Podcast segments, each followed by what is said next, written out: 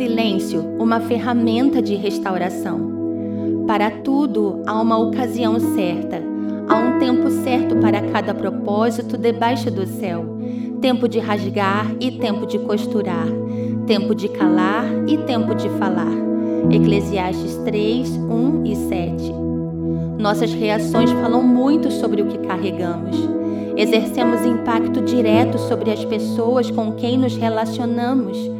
Em muitas situações, a melhor resposta é o silêncio. Ganhar o coração de quem se ama através do silêncio é algo desafiador. O silêncio é uma ferramenta de restauração, de renúncia, de entrega.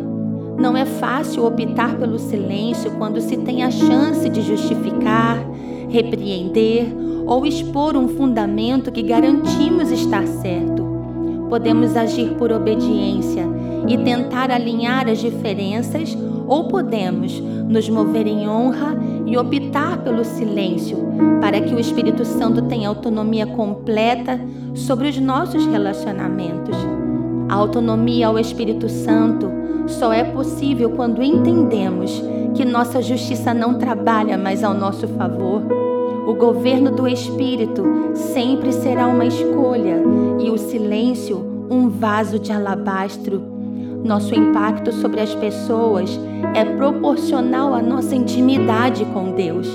Minha permanência no altar secreto irá revelar a minha essência no altar público. O secreto faz o céu publicar tua essência, por isso, silencie e permita que o Espírito Santo alinhe teus relacionamentos e defenda teus princípios.